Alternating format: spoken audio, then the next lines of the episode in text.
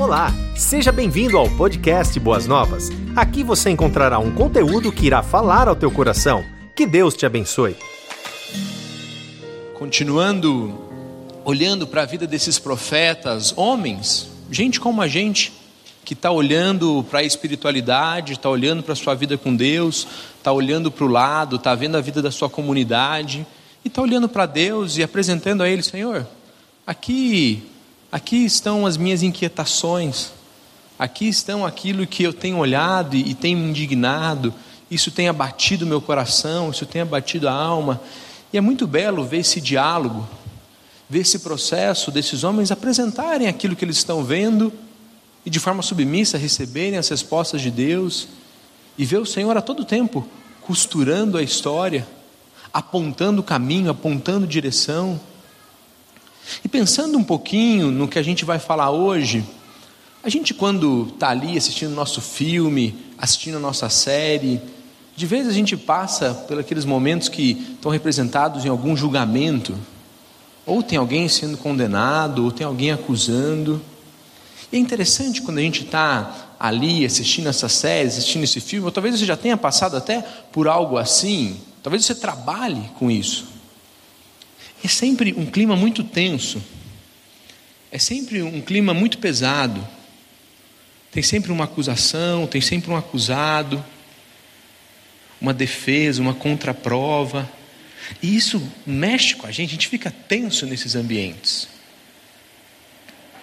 E é diferente, apesar de também ser um ambiente que também tem uma carga de tensão, quando a gente vê, ou quando a gente assiste, ou quando a gente participa de uma audiência de reconciliação, aonde também há muita culpa, aonde também há muito peso, também há uma carga emocional, mas há um objetivo conjunto, há um objetivo de haver a reconciliação de haver a paz, de restaurar a harmonia.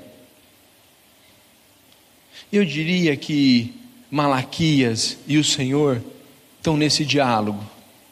E o Senhor está dizendo para Malaquias o seguinte: Malaquias, eu lhe direi coisas difíceis, mas saiba que eu aponto a você o caminho da restauração, tanto a você quanto ao seu povo.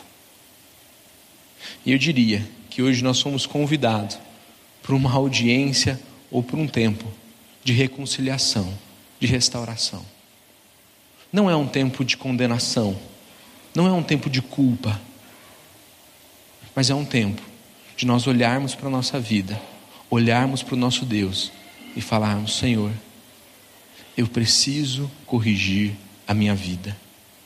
Senhor, em ti tem aquilo que a minha alma tem carecido.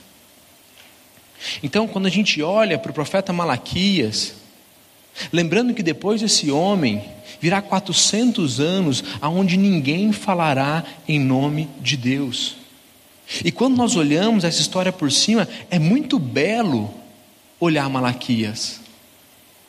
Malaquias fecha, quando, quando as cortinas se fecham no teatro, Malaquias vai fechar esse período, esse processo que a gente olha e vê o Antigo Testamento. E nós não podemos olhar para Malaquias se nos esquecermos dessa trajetória, desse processo, dessa caminhada de Deus com o povo.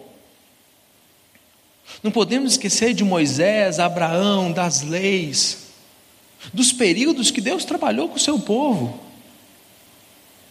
E agora, no fechar das cortinas, no apagar das luzes, Deus levanta esse homem.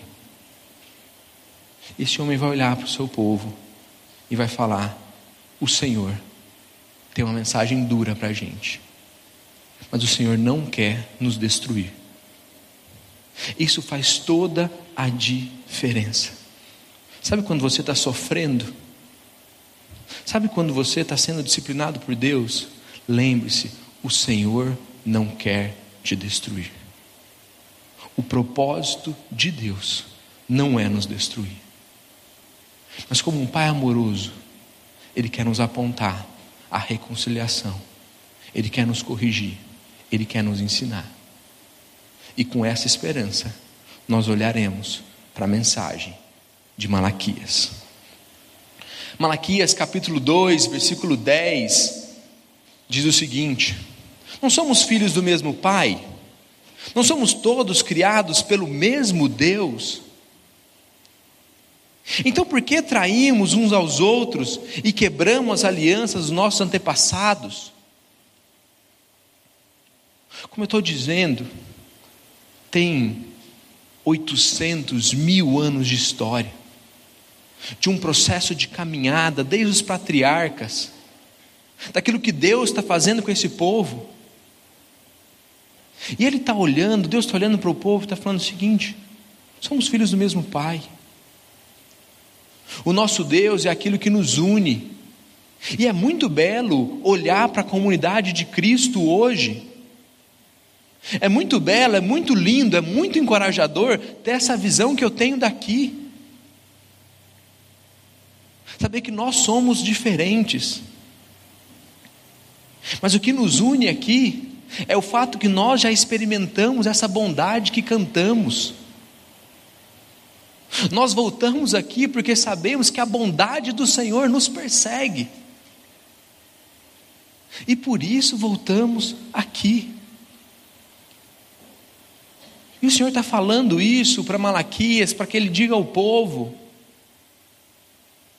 existe um elo entre nós, existe algo entre nós, a grande razão de estarmos aqui. Mas no versículo 11, Malaquias vai dizer o seguinte: Judá foi infiel. Uma coisa detestável foi feita em Israel e em Jerusalém. Talvez você já tenha tido o sentimento de voltar aqui e falar o seguinte: Poxa, acho que o culto está meio cansativo hoje. Ou talvez até no íntimo do seu coração olhar para Deus e falar: Senhor, acho que eu estou cansado do culto. Eu acho que eu estou cansado desse processo de ir de novo à igreja, cantar, ouvir a palavra. Eu estou cansado. É um sentimento. É algo que talvez em algum momento você já passou, ou talvez você tenha passado por isso hoje. Sabe aquele, aquele ânimo aquela paixão, aquela disposição, aquela vontade, está pequena.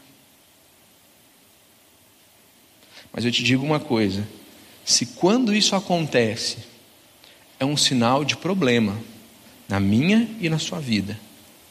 Porém, existe um problema muito maior do que esse. É quando Deus olha para o seu povo e fala: Eu me cansei do que vocês têm apresentado a mim. Eu estou enfadado do choro falso. Eu estou cansado das ofertas impuras. Como o pastor Adalberico disse no domingo passado, eu me cansei até mesmo dos meus sacerdotes. E a gente sabe que a bondade do Senhor se renova sobre as nossas vidas. Mas o nosso Deus também nos corrige. E quando esse sentimento tomar o meu e tomar o seu coração, nós devemos pensar: Senhor, e como o Senhor está ao meu respeito? E como tem sido o meu culto ao Senhor? Qual tem sido a minha disposição, a minha alegria? Sabe quando a gente já entra aqui com espírito crítico? Já querendo ver aqueles detalhezinhos para a gente comentar com a pessoa que está do nosso lado. Isso não afeta apenas uma estrutura visível, mas isso também é direto com Deus. E Deus vai dizer: algo detestável aconteceu em Judá. Esse povo foi infiel. Então, se eu disse aos irmãos que nós nos encontramos aqui para um tempo de reconciliação, nós fomos os culpados. O povo de Judá que havia feito coisa detestável. E talvez o grande problema é que isso não começou naquele momento. Não era a primeira vez que isso acontecia com esse povo. Mas se nós voltarmos aproximadamente 400 anos na história, Juízes capítulo 21, versículo 25, diz o seguinte: Naqueles dias não tinha rei em Israel, e cada um fazia o que era certo aos seus próprios olhos. Mas agora eles tinham rei, e continuavam fazendo aquilo que era certo aos seus próprios olhos. E agora eu te pergunto: nós estamos dois mil anos depois, aproximadamente 2500. E o nosso tempo, o nosso tempo, talvez uma das grandes características da nossa geração, é que fazemos o que é certo e correto aos nossos olhos.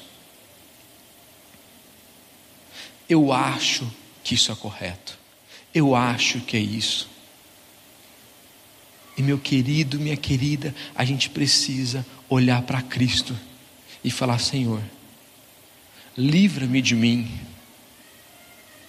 Senhor, me ensine a buscar no Senhor o padrão, o jeito correto.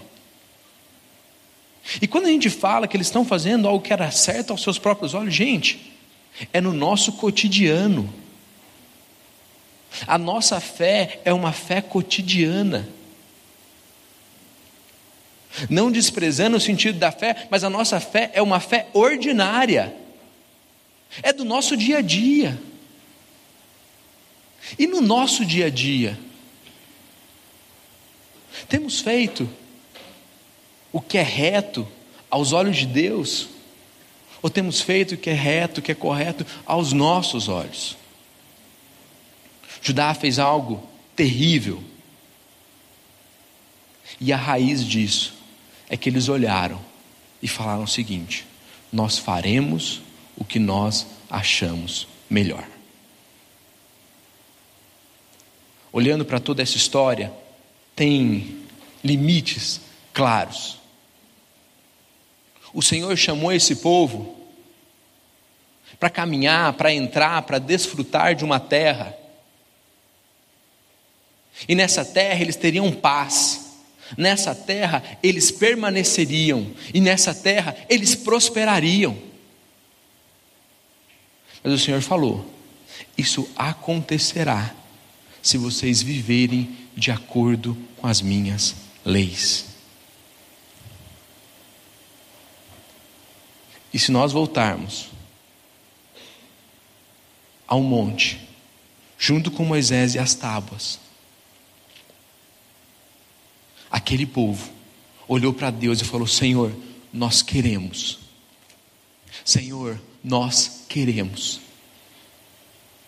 Nós queremos te obedecer e viver essas promessas que o Senhor tem para nós. Porém, tanto tempo depois, esse povo falava algo, mas não vivia isso. E nesse contexto, lá em Malaquias, o Senhor vai falar que eles foram infiéis, fizeram o que era certo aos seus próprios olhos. Mas como fizeram isso? Eles se casaram com povos estrangeiros, e o problema não é a nacionalidade, mas o Deus que eles adoraram. Eles não eram mais fiéis nos seus casamentos, e eles não ofertavam a Deus. Então, quando a gente olha, o que aconteceu de tão terrível? Os homens de Judá contaminaram o santuário, que o Senhor ama, se casaram com mulheres que adoraram deuses estrangeiros. Para vergonha do povo, o que estava acontecendo em Israel, era o que estava acontecendo em Judá, era o seguinte: esse povo se casou com mulheres estrangeiras que adoraram Deus estrangeiro.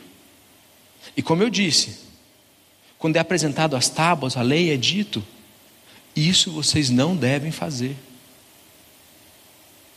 E agora o que está acontecendo no templo é o seguinte: em um lugar há adoração ao Deus vivo, e no mesmo templo há um local separado, aonde se cultuava deuses estrangeiros. E por isso Malaquias diz: vocês contaminaram o santuário. Vocês contaminaram o santuário.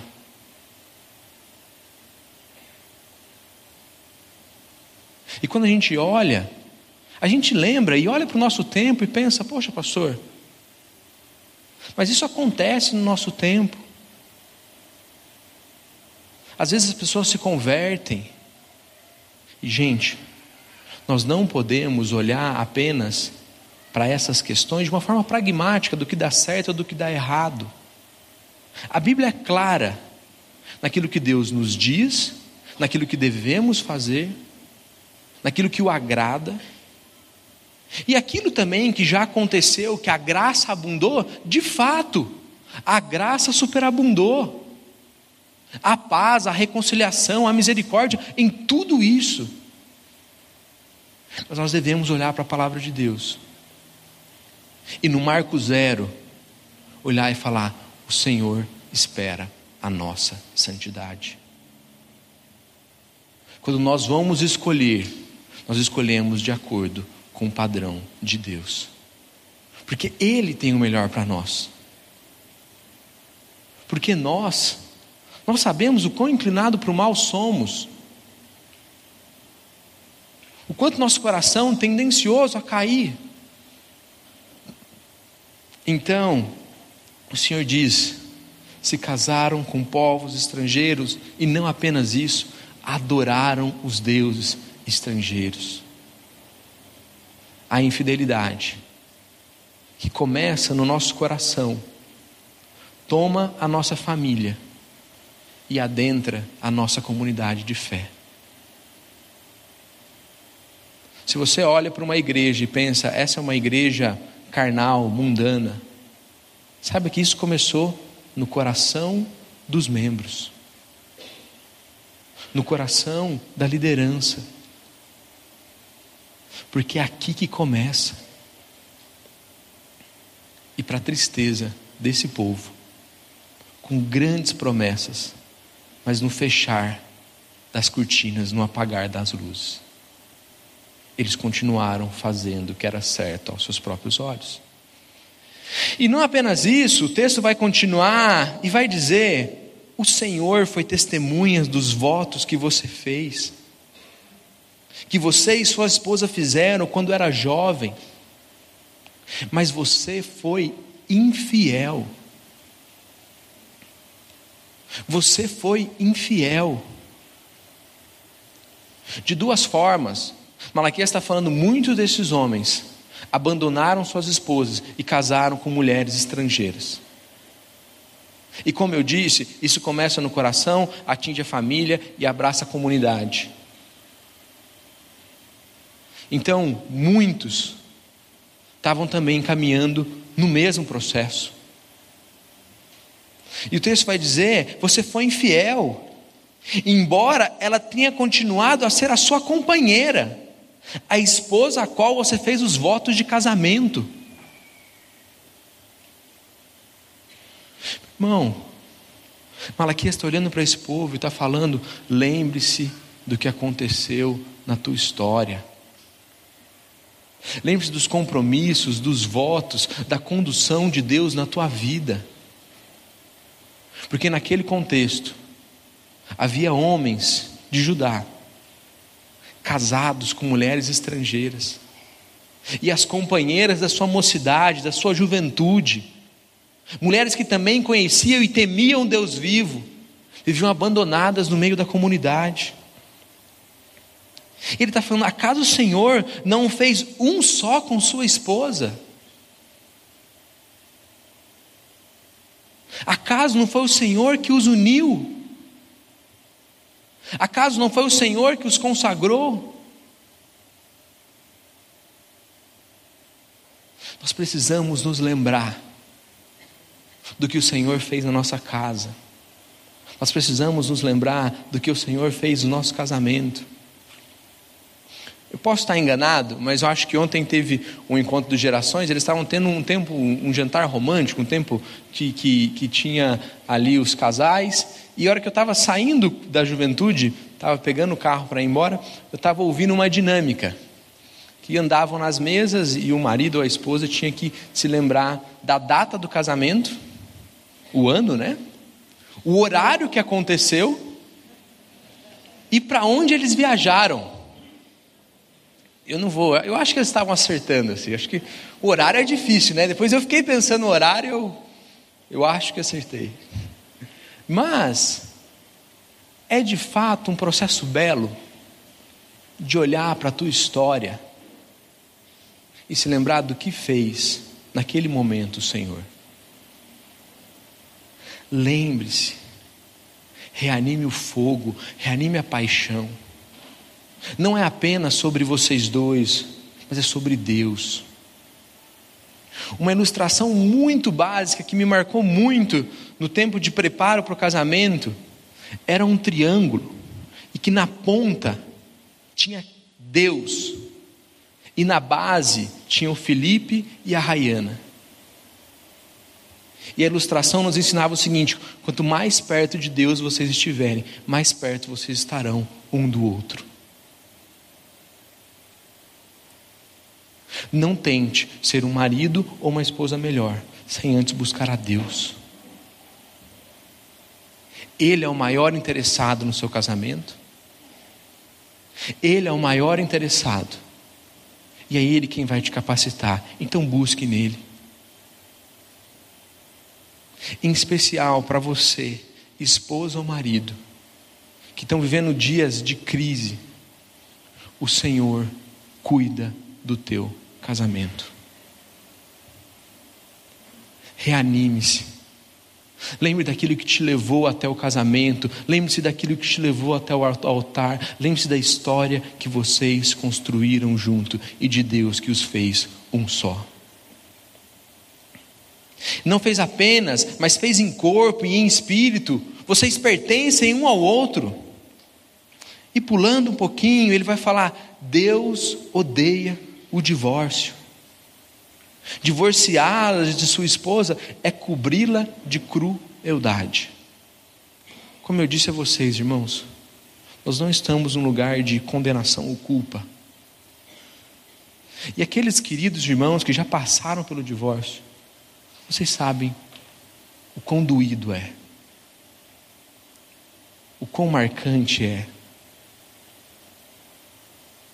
E eu provavelmente 2008, 2009, eu estava uma tarde em casa e eu já via que o casamento dos meus pais não não vinha bem. Já via que já tinha aquilo, olha, fala para o teu pai que vai acontecer isso. Fala para tua mãe que vai acontecer isso. E eu, um pré-adolescente, no meio daquele turbilhão de coisas, até o dia que chegou na minha casa um oficial de justiça. Minha mãe não estava em casa e meu pai estava sendo intimado. Quando a Bíblia fala que divorciar-se é cobrir a sua esposa de crueldade, você que já passou como filho, como marido, como esposa. Sabe o quanto isso machuca? O quanto isso deixa cicatrizes? E como eu disse, a graça, a graça, apenas a blasfêmia é um pecado que não há perdão. Então, essa igreja, multiforme sabedoria de Deus, também, com certeza, é um lugar de novos recomeços. Mas nós não podemos deixar de falar da dor, do peso. Há pouco tempo, uns dois anos, eu conversava com um jovem, um jovem muito bem formado, com uma, uma carga humanista, alguém estudou num, num bom colégio e fazia uma faculdade de humanas, e os pais eram divorciados. Eu fui tomar um café com ele e perguntei: como foi para você o divórcio dos seus pais? Ele falou: Ah, Felipe, isso, isso não me incomodou muito. Eu acho que é um processo de imposição social, estrutura social. A gente tem que saber que essas coisas acontecem. Eu falei: interessante, muito interessante a forma que você olha e que você tem apresentado isso. Mas eu quero te contar que para mim foi muito difícil. Foi muito difícil. Hoje eu estou há 15 anos do fato. E eu confesso que me lembrar é des desconcertante, sabe? É, é um sentimento difícil. E contei um pouquinho da minha história, e no final daquele café, eu contei e, e, e não perguntei para ele mais, né? E no final ele me disse: Felipe, doeu em mim também doeu para mim. Eu era criança, eu tinha seis anos, eu não entendia o que estava acontecendo. Mas ver o meu lar se desfazer, doeu para mim. Doeu. Porque aos poucos, no primeiro mês, no segundo mês, eu vi o meu pai quase que toda semana. E aos poucos, eu comecei a o ver cada vez menos. E às vezes eu me perguntava: o que será que meu pai está fazendo agora? Por que, que a gente tem que estar tá tão longe um do outro? Gente, nós como igreja não podemos nos esquecer que Deus odeia o divórcio. Deus está falando do seu sentimento a respeito disso. E não podemos nos esquecer que o divórcio é um ato de crueldade. Como já disse, existe graça, a gente sabe até das cláusulas de exceção que o próprio Jesus fala a respeito, mas nós não podemos nos esquecer que essa é a pior escolha, ou que essa é uma escolha cheia de dor. E quem passou precisa de cuidado, de acolhimento, de perdão, de graça. Mas você que hoje está casado, ou você que está se preparando para um casamento, tem um sonho de casar. Renove o ânimo, busque em Deus. Ele tem graça para todos nós. Nele tem aquilo que tanto precisamos. Reacenda o fogo nutra paixão, cuidado, carinho, respeito. Peça perdão. Ore e fala: Senhor, restaure a minha vida, o meu coração e o meu lar. E Malaquias vai trazer a mensagem de Deus, vai falar: guardem o seu coração e não sejam infiéis. Guardem Guardem o coração. Guarde o coração do olhar, do olhar obsceno, da inveja. Busque a fidelidade, a fidelidade que só o Senhor pode nos dar. E quando nós olhamos o padrão de fidelidade, ou o padrão de Deus para casamento, nós olhamos para a nossa vida e sabemos que é difícil. E o Evangelho é sobre isso. É Deus capacitando, ou Deus nos capacitando a fazer aquilo que é difícil para nós. Se a tua vida cristã é sobre fazer coisas fáceis, talvez você ainda não entendeu o que é a vida cristã. Porque a vida cristã é sobre assumir desafios difíceis, mas ter um Deus que em tudo nos capacita. E não apenas isso, mas ele vai falar a respeito do propósito desse casamento. Ele vai falar o que ele quer dessa união. Ele quer dessa união filhos dedicados a ele. Portanto, guardem seu coração, permaneçam fiéis à esposa da sua mocidade. O Senhor tem um propósito para o teu lar, o Senhor tem um propósito para os teus filhos. O Senhor quer filhos dedicados ao Senhor. Os nossos filhos, os filhos de vocês, os netos de vocês, nasceram num tempo tão difícil quanto o nosso E eu espero que eles tenham os pais e os avós, ou o referencial cristão que nós tivemos. Meu pai e minha mãe não, não são cristãos, mas a dona Fia, que era minha avó, andava três quadras, me pegava em casa e me levava para a igreja.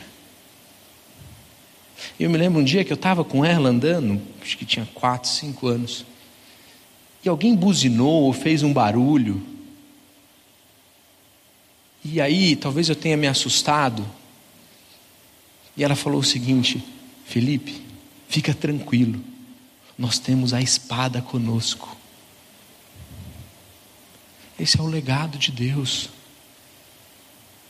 Mas se nós não passarmos, os influencers vão tomar conta do coração dos nossos filhos, da nossa casa. E eu não acredito que qualquer influência tenha capacidade ou tenha em si algo tão atraente quanto a palavra de Deus. Mas eu acredito que uma liderança, um pai, uma mãe ou um referencial cristão morno faz com que qualquer outra coisa seja muito atraente quando olhar pelo Evangelho. Então, vou reafirmar o que disse no começo: o Senhor está nos chamando para um tempo de reconciliação. Não saia daqui apenas com a frase: Deus odeia o divórcio. Mas saia daqui com os propósitos de Deus para sua casa, com os propósitos de Deus para o seu lar com a graça, com o perdão, com o chamado do Senhor para a tua vida. E restaure a sua aliança, restaure o seu lar. E isso é um processo intencional. Ter filhos dedicados a Deus é um processo intencional. Não é feito por osmose. Você precisa ler a Bíblia, você precisa orar, você precisa falar. É intencional. E o texto vai continuar e vai falar: povo de Judá, vocês se casaram com povos estranhos, vocês se divorciaram, não cumpriram a aliança que fizeram diante de Deus, diante dos familiares, diante da sua esposa. E por último, vocês estão me roubando. Vocês me roubaram nos dízimos e na oferta, e na oferta. Estão sob maldição, pois a nação inteira tem me roubado. Quando falei a respeito do texto de Ageu, Ageu também falou disso. Falou: vocês estão buscando para si e não estão encontrando nada. O pouco que tem restado é como se vocês colocassem em saco furado. E Malaquias está dizendo: vocês não têm dado aquilo que é devido ao Senhor. Agora eu te peço para fazer um exercício comigo. Pense em alguém que tem a mesma idade que você, que vive numa classe social muito parecida com a tua talvez more perto de você, alguém que você tem intimidade. Como que essa pessoa gasta os recursos que ela tem? E vamos imaginar que essa pessoa não conhece a Cristo. Como que ela gasta os recursos que ela tem? E agora, se a gente olhar para o nosso coração, para a nossa vida, para a nossa família, como nós usamos os nossos recursos? Será que temos usado igualzinho as pessoas que estão na mesma classe social, no mesmo momento de vida que a gente? Como temos ensinado aos nossos filhos, a esses filhos dedicados ao Senhor, a respeito da generosidade? E talvez, olhe e fale, pastor, mas parece que não tem dízimo no Novo Testamento. Como a gente já disse aqui, tem uma vida inteira dedicada ao Senhor. E tem princípios claros de uma oferta recorrente, generosa e proporcional. Proporcional ao que ganha, recorrente e generosa. Então o Senhor está olhando para o povo, está falando: vocês também estão sendo infiéis com as ofertas de vocês. Porém, tragam todos os dízimos ao depósito do templo, para que haja provisão em minha casa.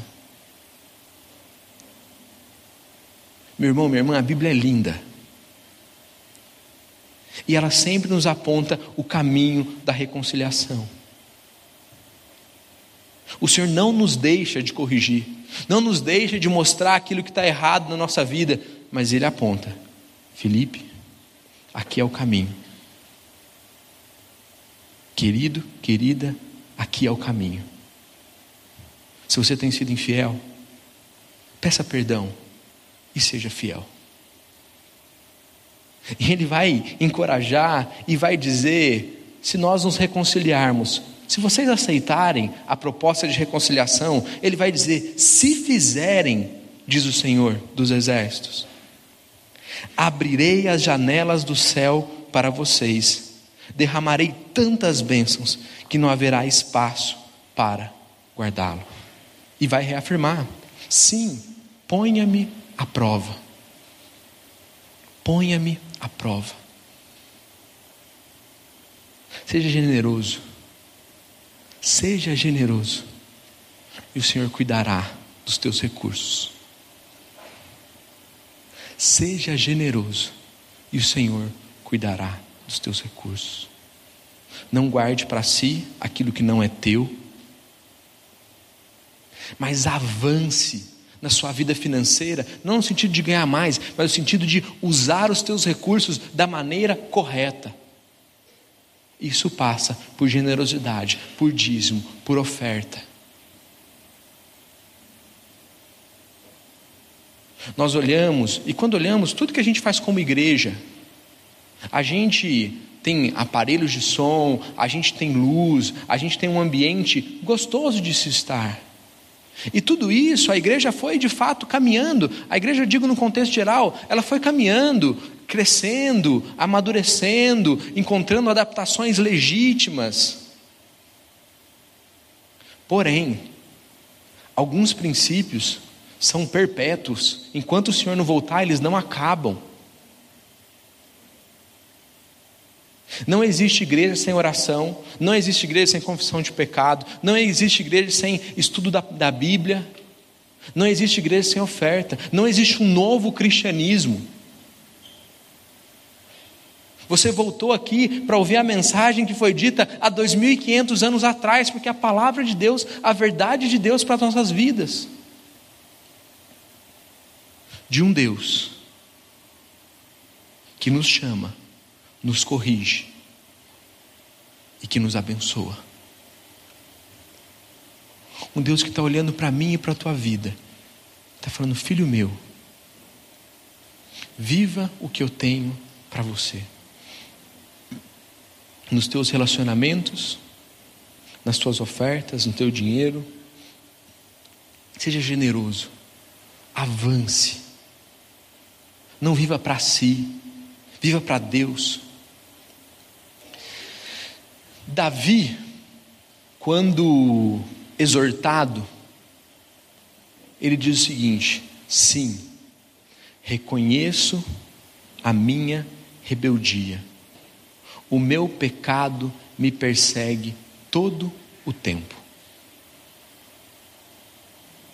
Davi, quando diante do seu pecado, olhou para o Senhor e falou: Senhor, me perdoa, eu sei a gente falou de relacionamentos, nós falamos de casamento, nós falamos de oferta, de dízimo, de recursos. Mas o Senhor está falando do nosso coração.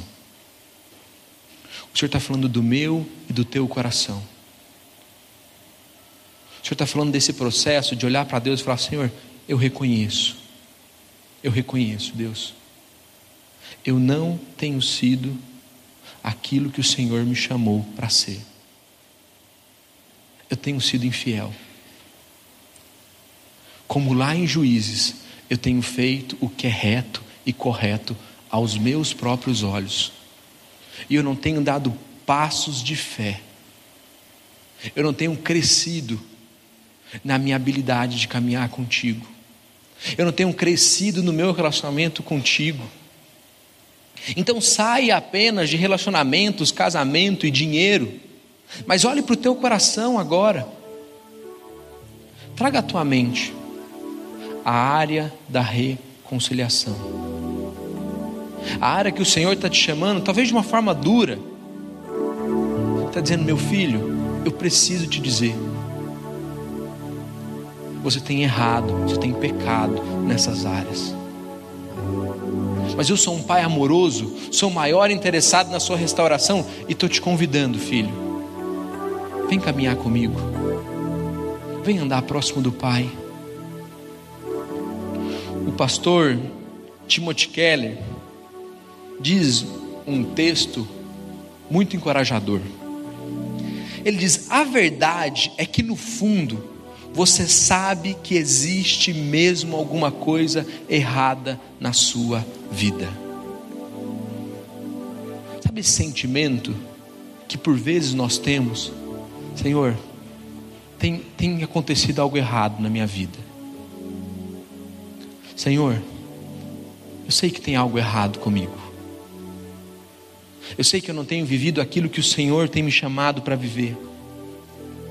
Ele diz: porque você sabe que algo está errado e tenta justificar e encobrir a sua culpa.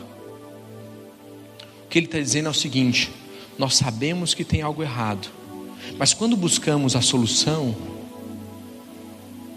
não buscamos a solução no caminho correto, não buscamos a solução no melhor caminho, buscamos a solução à nossa maneira. Te aconteceu alguma coisa ali, mas nossos diáconos já estão providenciando ali dando, dando um atendimento. Fiquem tranquilos, esses homens de Deus é, cuidarão dessa situação. Então, nós sabemos que tem algo errado conosco. Mas às vezes a gente tenta melhorar, tenta resolver a nossa maneira e não a maneira de Deus. E ele vai dizer o seguinte: considere a possibilidade, pense na sua vida, de que às vezes o nosso sucesso, as nossas áreas que a gente domina, são apenas folha de figueira que tapam a nossa nudez, assim como no Éden. A gente está usando de folha de figueira para esconder aquilo que o Senhor vai tratar na nossa vida. Abra o teu coração para essa reconciliação. O nosso Deus é um Deus amoroso. O nosso Deus é um Deus bom e que há 2.500 anos atrás olhou para Malaquias e falou: Malaquias, convide esse povo ao arrependimento e à caminhada comigo. E o mesmo ele faz conosco. Experimente da restauração. Traga à sua mente, traga à sua memória alguns momentos de restauração que você já viveu com Deus. Lembra? aquele momento que você estava quebrado, sujo, dominado pelo pecado. E o Senhor renovou teu ânimo, restaurou as suas energias, o mesmo Ele fará hoje. Porque o Senhor tem propósito para tudo o que somos. Ele tem propósito para os nossos relacionamentos, tem propósito para a nossa família, tem propósito para o nosso dinheiro, tem propósito para as nossas habilidades, tem propósito para os nossos talentos.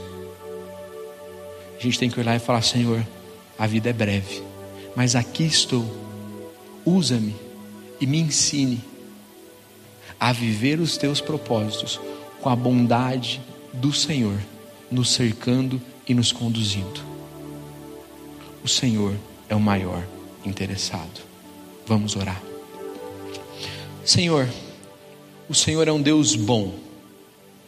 O Senhor cuida da nossa vida, o Senhor cuida da nossa história. O Senhor sabe às vezes que somos infiéis. O Senhor sabe às vezes que não caminhamos próximo de Ti. Às vezes que fazemos aquilo que a gente acha correto e nem considera a Tua vontade para as nossas vidas. Mas a gente se arrepende dessas coisas, Deus. A gente te pede perdão. E a gente sabe que o Senhor não está aqui para nos culpar. O Senhor está aqui para nos apontar os nossos erros e nos conduzir ao caminho da reconciliação.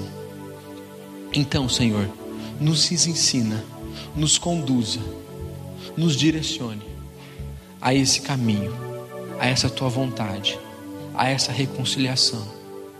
E que nós possamos sair daqui conhecendo as áreas que o nosso coração tem se distanciado do Senhor e abraçando o caminho da renovação, o caminho da restauração. Me abençoe, Deus, e abençoe a tua igreja, porque nós por vezes nos esquecemos. Mas muito obrigado, porque essa mensagem continua nos animando e nos chamando a um recomeço em Cristo. Amém. Você ouviu o podcast Boas Novas? Venha conhecer a nossa igreja. Estamos localizados na rua Marechal Malé 611, Parque de Vila Prudente, São Paulo. Esperamos por você!